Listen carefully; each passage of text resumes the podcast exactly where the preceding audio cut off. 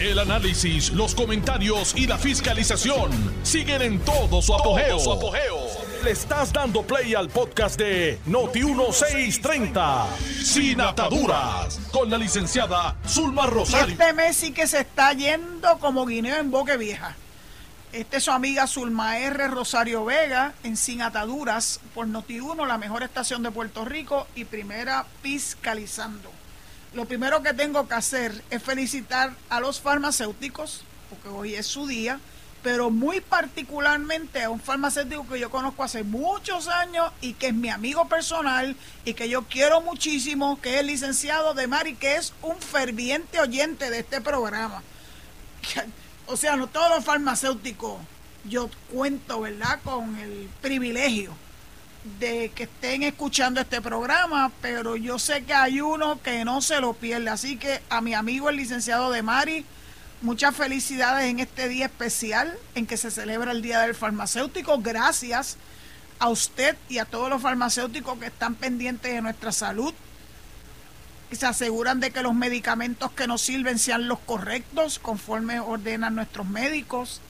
Es un proceso, eso es como los controladores aéreos. Eh, nadie como que los toma en consideración hasta que ocurre lamentablemente algún tipo de problema. Pues el controlador aéreo es el que está a cargo de que los vuelos estén en el espacio asignado y designado y los farmacéuticos son los que están pendientes de que los medicamentos que nos sirven y que nos ordenan nuestros médicos sean correctos. No solamente eso, sino incluso si hay algún tipo de interacción negativa entre ellos, hasta eso. Así que cuando vaya a visitar a su farmacéutico, déle las gracias. Dele las gracias porque él es el que no, o ellos y ellas, son los que se encargan de que nuestra salud esté siempre protegida. Bueno, pues dicho eso, y nuevamente licenciado de Mari, gracias por su sintonía. Gracias por estar aquí conmigo todas las tardes, de lunes a viernes. Es así que es fiel, muy fiel, y que siempre agradecida. Hoy tengo unas cuantas noticias que quisiera compartir con ustedes. Una de ellas es una noticia muy positiva y es que han nombrado a una profesora de la Universidad de Sagrado Corazón que dirige mi amigo Gilberto Marsuach. Y este, esta noticia rompió hace bien poco tiempo, a, las 2 y 38, la publicó el periódico Metro. Y quiero pues entonces pues leerle eh, la, la maravilla, la maravilla de esta noticia dice que la Fundación Nacional de las Ciencias de los Estados Unidos, National Science Foundation, anunció hoy que la científica astrofísica y profesora de la Escuela de Salud y Ciencias de la Universidad de, de Corazón, la doctora Wanda L. Díaz Merced, se desempeñará como directora ejecutiva del recientemente anunciado Centro de Investigación y Educación STEM Arecibo C3. El centro conectará la ciencia a lo ancho del, a lo ancho del STEM. Ya hemos hablado del STEM muchas veces. Ustedes saben que eso es, la combinación de ciencia, de tecnología y de matemática, que es, que es por donde va el futuro, el presente y el futuro eh, del ser humano y del mundo. Hacia es que nos debemos dirigir. Ya yo estoy un poquito viejita para meterme ahí, pero los jóvenes debieran considerarlo seriamente porque es para el bienestar del mundo entero. El escoger asignaturas y el escoger bachilleratos y, naturalmente estudios eh, postgraduados en esa en esa eh, ¿verdad? en ese nicho que necesitamos para poder seguir evolucionando hacia un futuro seguro. Dice que ese centro, Arecibo C3, crea, creará colaboraciones interdisciplinarias y nuevos conocimientos, empoderará a los estudiantes con computación, software, datos, habilidades y capacidades de investigación del siglo XXI y fomentará a la comunidad en torno a valores inclusivos y culturalmente relevantes. El profesor Gilberto Marsuach, presidente de la Universidad de Sagrado Corazón, felicitó, felicitó a la doctora Díaz Merced por su nombramiento y le agradeció su liderazgo. Un motivo de mucho orgullo. Es una noticia bastante larguita, pero quiero tratar de compartir con ustedes lo más, lo más relevante y lo más importante. La doctora Díaz Merced lidera, va a ser la líder en la misión crítica en el Observatorio de Arecibo. O sea, los de Arecibo C3 tienen que vincularlo con el Observatorio de Arecibo, que ustedes saben que aparte, ¿verdad?, de que perdimos tal vez la antena más importante, se le está dando un giro distinto para que sirva de un centro eh, de conocimiento universitario. Y es muy bueno saber que, que esta profesora va a estar a cargo de, de este centro. Eh, el licenciado Marsuach dijo que el nombramiento de la doctora Díaz Merced es un testimonio adicional de nuestro compromiso por décadas con la educación en ciencias y con la formación de profesionales que utilicen sus conocimientos y habilidades para construir comunidades de solidaridad, justicia, salud, cuidado y bienestar. El rol de la doctora Díaz Merced ampliará las oportunidades de nuestros estudiantes y creará nuevas posibilidades para el desarrollo profesional a través de la innovación, la investigación y la posible internacionalización. Su investigación sobre educación STEM multisensorial examinará el impacto de las estrategias de enseñanza, enseñanza multisensorial en la educación secundaria y postsecundaria. Esas fueron las palabras de la doctora Anushka Ramos Ruiz, que tiene un importante rol en la Universidad de Sagrado Corazón. Un equipo de la Universidad de Sagrado Corazón, el laboratorio, el laboratorio Cold Spring Harbor en Nueva York, la Universidad de Puerto Rico en Río Piedras y la Universidad de Maryland, ah, en mi estado, Baltimore County, fue seleccionado para desarrollar un centro de investigación en educación STEM en las instalaciones del Observatorio de Arecibo. El proyecto a cinco años será un laboratorio para combinar la enseñanza inclusiva y culturalmente relevante con la computación, la investigación en educación científica, la divulgación y el desarrollo de la fuerza laboral. Convertirá las instalaciones del Observatorio de Arecibo en un centro internacional y motor de innovación para lograr los beneficios de la participación total en STEM. También modelará y promoverá la educación y la investigación equitativas e inclusivas y creará y difundirá nuevos conocimientos sobre la enseñanza y la investigación eh, que sean culturalmente relevantes. Este trabajo impactará y servirá en la intersección de estudiantes, profesores y el público, especialmente aquellos excluidos históricamente de las profesiones STEM. La Universidad de Cerro Corazón también administra el centro de visitantes. Tantas veces que fuimos a ese centro de visitantes, una maravilla allá en el Observatorio de Arecibo. Contará con un conjunto de actividades, incluida investigación educativa, eh, con enfoques multisectoriales para mejorar la participación de personas con y sin diversidad funcional. Los estudiantes y el público experimentarán una variedad de exhibiciones y campamentos de verano y las escuelas tendrán acceso a experiencias de excursiones. Se llevarán a cabo exploraciones de biodiversidad y campañas de códigos de barras de ADN en el sitio y en las escuelas y centros científicos asociados. Los profesores de todo Puerto Rico, miren cómo esto tiene, tiene una amplitud de a quién van a, a impactar. Los profesores de todo Puerto Rico podrán recibir capacitación y mentoría en enseñanza convergente basada en cursos y desarrollo profesional. La computación, la inteligencia artificial, el emprendimiento promoverán la equidad para las mujeres y las niñas en la vivienda pública, brindándoles habilidades en ciencia de datos y oportunidades profesionales. Estos programas aplicarán una pedagogía culturalmente sostenible y difundirán investigaciones sobre educación STEM que permita la equidad a través de programas que formen líderes comunitarios centrados en STEM. Los investigadores principales serán el señor Jason Williams, subdirector de diversidad y preparación para la investigación en el Centro de Aprendizaje de ADN del laboratorio Cold Spring Harbor en New York. Actuará como investigador principal en jefe la doctora Díaz Meset, que hemos reseñado ¿verdad? la importancia de su liderazgo, el doctor José Agosto Rivera, del programa de neurociencia de la Universidad de Puerto Rico en Río Piedra, y la doctora Patricia Ordóñez, profesora asociada en sistemas de información en la Universidad de Maryland, Baltimore County. Uf. Hay que leer para enterarse de estas cosas como lamentablemente muchos medios de comunicación nos tienen malamente acostumbrados al chisme,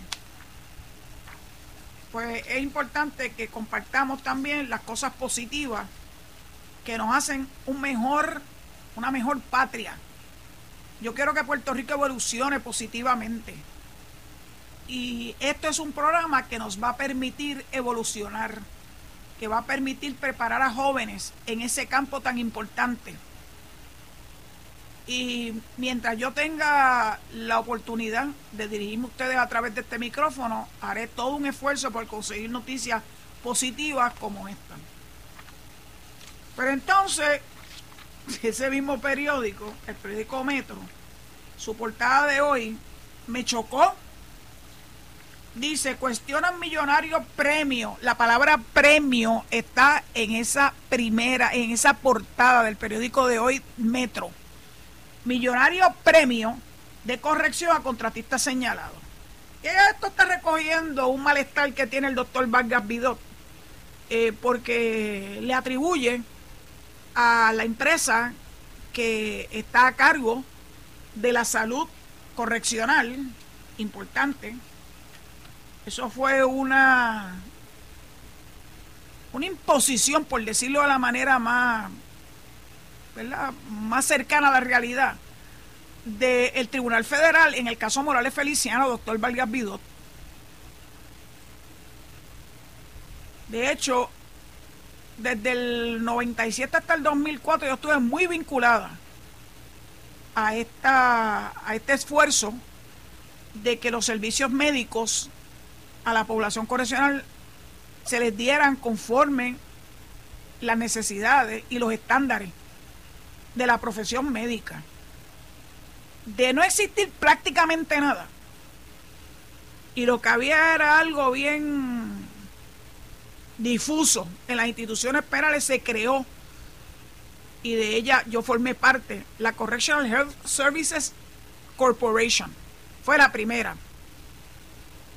Ahí estaba hasta el doctor Fernando Picó, gente muy, muy prestigiosa, que montaron un tinglado inexistente en las instituciones penales. Y claro, esas cosas evolucionan. Yo terminé esto en el 2004, pero evolucionó.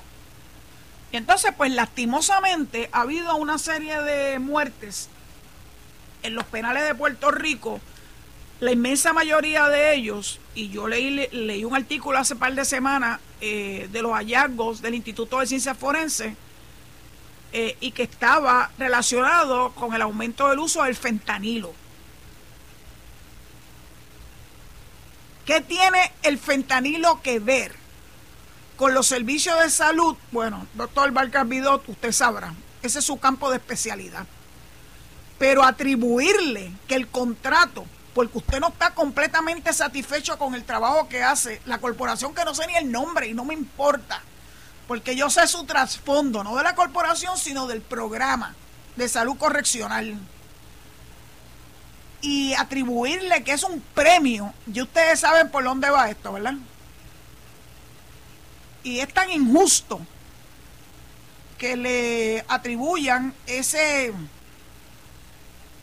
ese nombre de premio a una contratación que tiene que pasar por todos unos procesos de cernimiento para poder obtener la misma.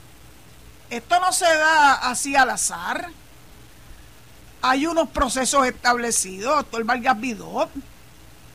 Y yo sé que usted tiene mucha experiencia, ¿verdad?, en, en el cuidado de las personas drogodependientes, pero su experiencia en que hayan servicios en las instituciones penales, no en la calle, con todo lo que eso significa, que no es fácil. Se creó hasta un cuerpo especializado de oficiales de custodia para que pudieran facilitar el acceso de los confinados a los servicios de salud, ¿verdad? Eh, correccional. Así que a mí cuando yo veo este, este tipo de, de, de portada, me causa un gran malestar. Y yo tengo un gran malestar con ese periódico, pues ese periódico le gusta sacar de contexto las noticias para inyectarle un elemento incorrecto e injusto. Yo lo sé porque ellos fueron los que se pusieron a, a trastocar ante los ojos del pueblo el programa Tus Valores Cuentan. Ayola Virella, me acuerdo como si lo estuviera viviendo. Y fue bien injusto y hoy en día estamos pagando las consecuencias. La gente se pregunta por qué los menores están metiéndose en tanto lío y están metiéndose en drogas y están metiéndose en asesinato y una serie de cosas más, pero se les olvida que hubo un programa dirigido a darle y encauzar a los jóvenes hacia un mejor derrotero en sus vidas. Pues lo machacaron, lo masacraron y lograron que el programa pues se acabara eh, podemos dar las gracias nuevamente al doctor Rafael Román, cuando asumió la dirección del el Departamento de Educación entre el 2013 y el 2017. No me cansaré de repetirlo. Hoy estamos sufriendo las consecuencias.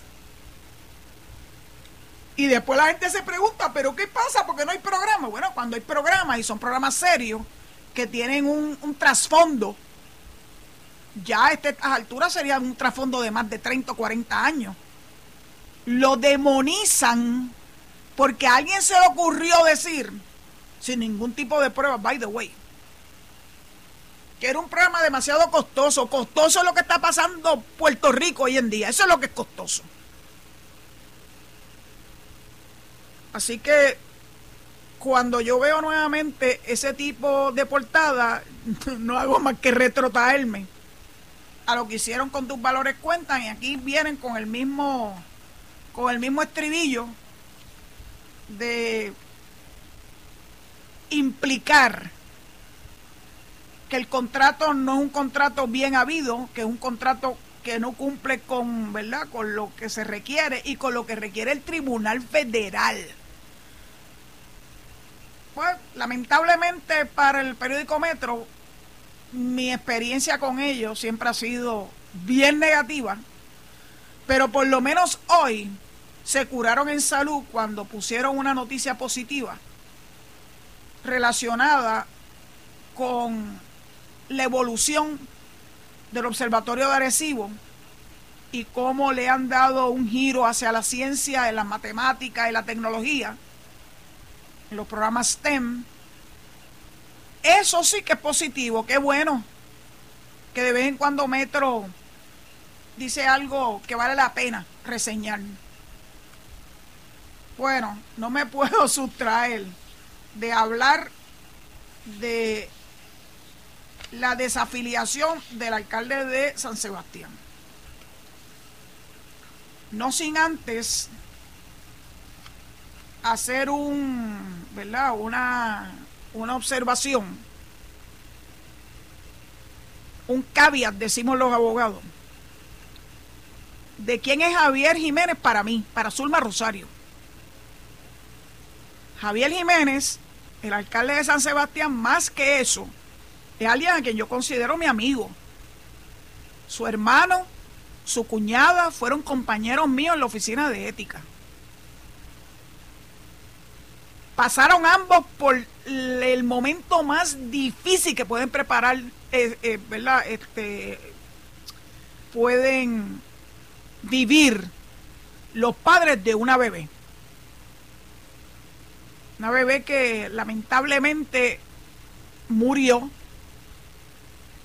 mientras era atendida, en St. Jude. Y esa muerte la, la sufrimos todos en la oficina y esa era la sobrina de Javier Jiménez.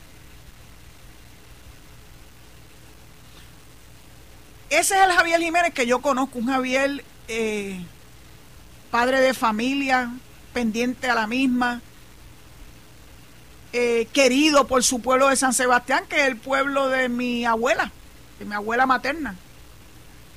Así que hay hasta unos vínculos emocionales. Pero el que se haya desafiliado, yo no sé por qué le han dado tanta coba, porque eso era algo que se veía venir. Hace mucho tiempo. Él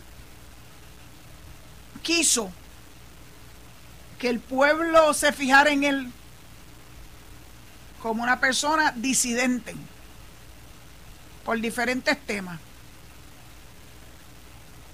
Y lo que dice es lo que a mí me ha impactado. Que el Partido Nuevo Progresista ya no es el partido que fue cuando fue creado o establecido allá en el año 67. Yo estoy segura que si don Luis Aferren estuviera vivo hoy, le saldría al paso a Javier. El que él tenga unas particulares visiones de la vida, por ejemplo, el ser antivacuna, el pensar que la ampliación de los derechos humanos en todos los órdenes de la vida es algo negativo, bueno, pues yo lamentablemente no estoy de acuerdo. No estoy de acuerdo. Así que a mí no me, no me sorprende su desafiliación y al, por el contrario, era ya tiempo que lo hiciera. Para que entonces su futuro, tan inmediato como dentro de un año, eh, lo pueda canalizar fuera del Partido Nuevo Progresista, bueno, pues goodbye, adiós. Al ser humano siempre le tendré muy, muy en mi corazón. Pero el que se desafilia del PNP me vale, como dijo ese gran filósofo. Bueno, dicho eso, le entrego a mi querido amigo El Sombri el micrófono para que pueda dar eh, los anuncios de esta media hora y nos encontramos en breve porque todavía tengo cosas que compartir con ustedes. Muchas gracias. Estás escuchando el podcast de Sin Atadura. Sin Atadura. Con la licenciada Zulma Rosario. Por Noti1630. Estaba leyendo las expresiones de la senadora Joan Rodríguez Bebe sobre Javier Jiménez. Pero prefiero hablar de ellas mañana porque son bien largas. Y hay muchas eh, cosas importantes que hay que sobre, sobre, sobresaltar o exaltar de las expresiones de la senadora. Como las acabo de leer, prefiero dejar eso para mañana, a ver y leerla con, con mucha tranquilidad. Y parece que dignidad lo va a recibir con los brazos abiertos. Y bueno, pues al que Dios se lo dio, San Pedro se lo bendiga. Eh, allá ustedes, porque es duro eh, bregar con la falta de fidelidad y lealtad en cualquier organización. Así que, pues, allá ustedes. Quiero que no pase ni un segundo más de este programa sin antes felicitar al superalcalde Ramón Luis Rivera Hijo y a su esposa Narel Hualesca por sus 30 años de amor que cumplen hoy en esa unión que todos los que los hemos mirado los admiramos porque ser ser un matrimonio sólido en un ambiente tan duro y de tanto trabajo no es precisamente tarea fácil. Así que a ambos mis felicitaciones. Qué bueno que están celebrando esos 30 años. Estoy segura que cuando miran para atrás no pueden creer que haya pasado tanto tiempo. Y para muchos 30 años no es mucho tiempo tampoco. Así que que Dios los bendiga con mucha salud y sobre todo con mucho, mucho, mucho amor. Porque eso es, eso es lo, lo que le da estabilidad a un matrimonio que como cualquier otra relación eh, pasa por sus altas y sus bajas, pero se solidifica cuando está el elemento básico que es el amor. Así que felicidades a ambos, los admiro, tienen un buen un buen ejemplo en el caso de Ramón Luis Padre y su querida esposa eh, que echamos de menos. Pero por ahí viene todo esto. Una familia crece cuando viene de una familia que ha modelado los valores. Modelado, no han hablado, lo han vivido. Así que tienen, tienen un gran modelo en Ramón Luis Padre, que Dios lo proteja siempre, con mucha salud. Y que sigan, sigan disfrutando de los 30 años para ver si podemos celebrar los 60. Sería muy interesante, ¿verdad? Yo conozco matrimonios que han logrado que han logrado vivir muchos, muchos, muchos años de matrimonio, sobre 50 y hasta 60 años. Así que hacia eso se deben dirigir, pero smoothly, sin mayores problemas, estoy segura y con el favor de Dios. Bueno, vamos a hablar de las cosas mundanas. La Comisión Estatal de Elecciones y la Junta de Control Fiscal. Que el juez, el juez El en una determinación sobre el issue de la reforma laboral les dijo la verdad de lo que significa tener en Puerto Rico la imposición territorial de la Junta de Control Fiscal. Mañana les hablaré un poco más en profundidad de esto porque verdaderamente vale la pena que discutamos esa, esas expresiones de Gelpi que ha resultado ser, no me extraña, un gran alumno del juez Juan Torruellas. Pero como eso me va a tomar mucho tiempo, prefiero entonces en lo que resta de este programa hablar de la Junta de Control Fiscal. ¡Ay, la Junta! Y la Comisión Estatal de Elecciones. Pero pues ustedes saben, la quieren ahogar la Comisión Estatal de Elecciones en un momento crítico como esto, donde estamos apenas a menos de un año de las primarias de ley que son en junio y aproximadamente un año y un poquito más de las elecciones generales en el año 2024. El tiempo pasa volando, ya les dije que ya hoy es 25 de septiembre, así que ya ustedes saben que esto ya estamos prácticamente en el umbral del mes 10 de los 12 meses que tiene cada año. Bueno, la jueza presidenta Jessica Padilla nos ilustra de cuál es la función de la comisión cuando se trata de las primarias. Y quienes únicos celebran primarias, particularmente el Partido Nuevo Progresista y también el Partido Popular, que se inauguró en las elecciones pasadas con una primaria de los aspirantes a la gobernación que en donde prevaleció Charlie Delgado, el entonces alcalde del municipio de Isabela. Pues la juez Padilla nos dice que la comisión se encarga de los adiestramientos. Esto es un artículo de Istra Pacheco en el vocero de hoy, a la página 3. Se encarga de los adiestramientos y educación a funcionarios sobre los procesos por lo que se imprimen papeletas modelo, se facilitan máquinas de escrutinio, urnas, casetas y maletines para ensayar qué hacer en distintas situaciones. Para este año fiscal, o sea, ese que comenzó en julio primero de este año y que termina el 30 de junio del año 2024, la comisión ha solicitado un presupuesto de 21.3 millones de dólares. Pero adivinen qué hizo la Junta. Ay, la Junta, ustedes saben que yo no los puedo ver ni en pintura.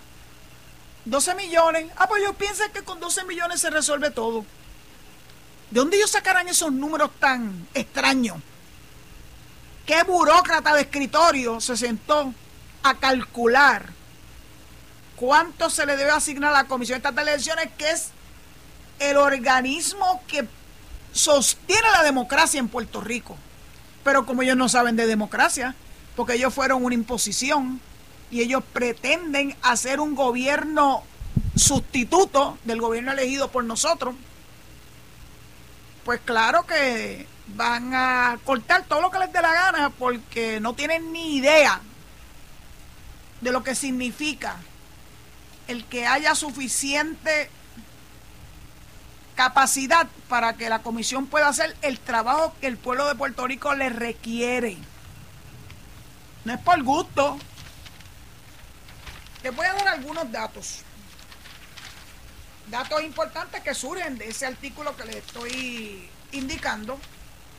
Por ejemplo, en las elecciones del 2020, la cantidad de votos ausentes que es el dolor de cabeza de los populares, fueron 6.808. Los votos por correo contabilizados ascendieron a 54.554. Me encanta ese número.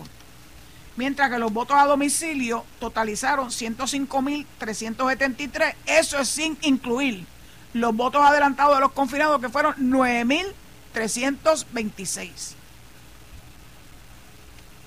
ya hasta este momento se hizo el trabajo de mantenimiento profundo, nos dice la jueza, a las 6.072 máquinas de escrutinio. Por lo que se supone que estas van a estar listas operacionalmente tanto para el evento de primarias como para las elecciones generales. Las máquinas requieren además varias actualizaciones, como las que les permitirían leer y validar los votos mixtos, así como reconocer los votos de más de un precinto. Otro cambio que se integrará será identificar y avisar la razón específica para el rechazo de una papeleta, si es que está en blanco o si se hizo una marca errada. Antes solo reconocían el error sin, sin definir en qué consistía el mismo y por qué. Se trabaja en la recarga de las baterías que corresponde a cada trimestre, porque es importante que estas máquinas tengan un backup de batería por si acaso pues, se va la luz. Tengan no tengan la dificultad de que las mismas funcionen a cabalidad y que puedan operar entonces a base de batería. Se abrió una solicitud de propuesta para que las imprentas interesadas participen y que tienen que estar en, en comunicación con Dominion, que es quien es dueña de las máquinas de escrutinio para que las papeletas tengan las especificaciones necesarias para que puedan ser validadas a través de las máquinas de escrutinio que están bajo la supervisión de la empresa que se llama Dominion. La jueza Padilla dijo que hay espacio para certificar dos imprentas más. Ya hay una que se llama Printec. Anteriormente esta tuvo a su cargo la impresión de papeleta Así que la comisión está en ese proceso de conseguir dos más para tener tres opciones de, de impresión, ¿verdad? De que sean los que lleven a cabo la impresión de las papeletas para el año próximo. Ella preferiría que hubiera cuatro empresas certificadas y así no depender del factor tiempo Claro. Es obvio que la jueza Padilla, al igual que fue el juez Rosado Colomel, son personas previsoras y no esperan en último momento a resolver los asuntos que ya en un pasado les ha dado dolores de cabeza a la comisión. Oiga, pero Junta, tienes que soltar los chavos. Eso no es gratis. Hay unas fechas límites importantes que me gustaría que ustedes cobraran conciencia. Yo las voy a publicar eh, posteriormente en mi cuenta de Twitter y en mi cuenta de Threads, que como les he dicho en varias ocasiones está vinculada a Instagram. Y estas son las fechas importantes. En este año 2023, del 1 al 30 de diciembre, es el periodo de presentación de candidaturas. Ya para el 2024, que está ahí a la vuelta de la esquina, el 13 de abril, de abril es el último día para la inscripción, reactivación, transferencia y reubicación de electores que participarán en las primarias. Así que el 30 de abril, el mes 4, las primarias son en el mes 6. Así que aquí time is of essence. También ese día es el último día para solicitar voto adelantado para las primarias. Cuenten con que ya antes del 13 de abril yo estaré, estaré haciendo esa solicitud para mí y para mi hermana particularmente y para mi familia querida que cumplimos con todos los requisitos para un voto adelantado. El 18 de abril es el último día para pedir, pedir voto ausente. Es otra, es otra categoría dentro de los votos. El día primero de junio los electores autorizados a votar por adelantado, esa es la fecha para poder ejercer su, su voto en las primarias, el primero de junio. El 2 de junio son las primarias. Ahora vamos entonces al evento electoral. 16 de septiembre, menos de un año a la fecha de hoy. Último día para solicitar el voto adelantado para las elecciones generales el 21 de septiembre, el último día para pedir el voto ausente para las elecciones generales. El 6 de octubre es el cierre del registro electoral, por lo que a partir de ese momento no se autorizará la inscripción, reactivación, transferencia ni reubicación de ningún elector para las elecciones generales. Así que cojan oído, no esperen para el último momento, no, no hagan valer eso que dicen de nosotros que dejamos todo para lo último. Y el 4 de noviembre los electores autorizados a votar por adelantado. Esa fecha emiten su voto y el 5 de noviembre es el día que, si Dios lo permite, prevaleceremos porque está en juego nuestro ideal, la estabilidad y ningún otro partido. Escúchenme bien, ningún otro partido, sea que tenga sus dificultades como las tiene el PNP, como lo tiene todo. Ningún otro partido defiende la estadidad, ninguno. Que algunos de ustedes piensen que la defiende bien o la defiende mal, o la defiende a medio o la defiende completa, pero ninguno otro la defiende. Ni dignidad, ni victoria ciudadana, ni el Partido Popular. Así que no nos podemos dar el lujo que ese 5 de noviembre no sea otro partido el que prevalezca. Ya hemos vivido y sufrido lo que significa el tener un gobierno entre comillas compartido. Hemos vivido y sufrido la obstaculización. Qué difícil es poder echar hacia adelante un programa autorizado por los electores en noviembre del 2020.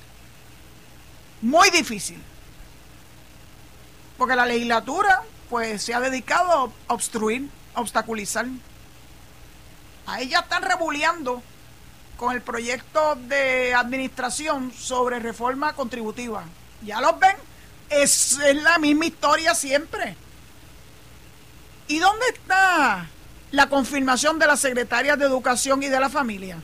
Oh, en la luna de Valencia. Y alguien tiene dudas de que la función principal de esta legislatura del Partido Popular vino con la mala hazaña de impedir que Puerto Rico echase adelante, no el PNP, Puerto Rico. Uno, yo no me cansaré de decirlo, porque es importante que ustedes sean conscientes de que este lujo de lo que ocurrió en el 2020 no nos los podemos dar nuevamente, de ese revolú donde hubo un voto mezclado que nos trajo a este desastre que estamos viviendo con la legislatura. No podemos darnos ese lujo nuevamente, así que al que se le ocurra votar aquí, allá y acullá, pues sepan que ustedes van a ser responsables si volvemos a pasar por este vía crucis que estamos pasando, Puerto Rico, por estos partidos que no tienen, no tienen a Puerto Rico como su primera prioridad. Y no le voy a decir que olvídense de la estadidad si gana otro partido que no sea el PNP aunque ustedes no tengan la plena satisfacción, yo prefiero tener alguna insatisfacción con el PNP que tener una total preocupación por cualquier otro partido, porque sabemos que se dedicarán a entorpecer la determinación y la voluntad de nuestro pueblo. Yo oí, eso sí lo oí de Joan Rodríguez Bebe esta mañana, que la estaban entrevistando y jugando pelotadura en Noti1 que dijo que ellos creían en la autodeterminación. Mas, sin embargo, yo no lo he visto a ellos trabajando intensamente para que se apruebe el proyecto 2757, tampoco lo hicieron con el 8393, que es un proyecto de autodeterminación, donde le están dando a Puerto Rico, a nosotros los puertorriqueños, tres opciones para definir nuestro estatus político. No lo he oído a ellos decir nada de eso. Ah, pero creen en la autodeterminación. Eso es con la muela de atrás. No les crean. Ella reconoció que es independentista. No tengo ningún problema con que sea independentista. Y qué bueno que es honesta y lo dice. Pero yo pienso que en ese partido Dignidad, si hay estadistas, si es que hubiera estadistas, si es que hubiera estadistas, es evidente que los tienen marginados como hizo Victoria Ciudadana también con los estadistas, que cayeron en la trampa. Así que no, no, esos cantos de sirenas, por favor. No, no debemos caer en esos cantos de sirenas. Yo sé que yo no voy a caer. Yo estoy clarísima como el agua. Ahora, el momento para ejercer ese derecho sagrado del voto para hacer la diferencia entre quienes van a ser los que van a figurar en los papeles, es en la primaria. Ahí es donde yo me voy a fijar y entonces le voy a decir cuál es mi opinión de los candidatos. Algunos no van a estar de acuerdo con mi con mis preferencias, otros sí, pero voy a ser bien honesta. Yo creo que Puerto Rico espera eso de mí. Bueno, dicho eso, les tengo que entregar el micrófono al zombie antes de que me mande un, mensaje de texto diciéndome que suelte el micrófono, agradeciéndole su sintonía y esperando encarecidamente que mañana me vuelvan a acompañar a las 4 de la tarde en Sin Atadura y recordándole que se mantengan con Noti1 para que puedan escuchar el análisis de Enrique Quique Cruz Luis Enrique Falú y Noti1 en la noche. Será hasta mañana si Dios lo permite. Cuídense mucho. Esto fue el podcast de Noti1 630. Sin ataduras. Con la licenciada Zulma Rosario. Dale play a tu podcast favorito a través de Apple Podcasts, Spotify, Google Podcasts, Stitcher y notiuno.com.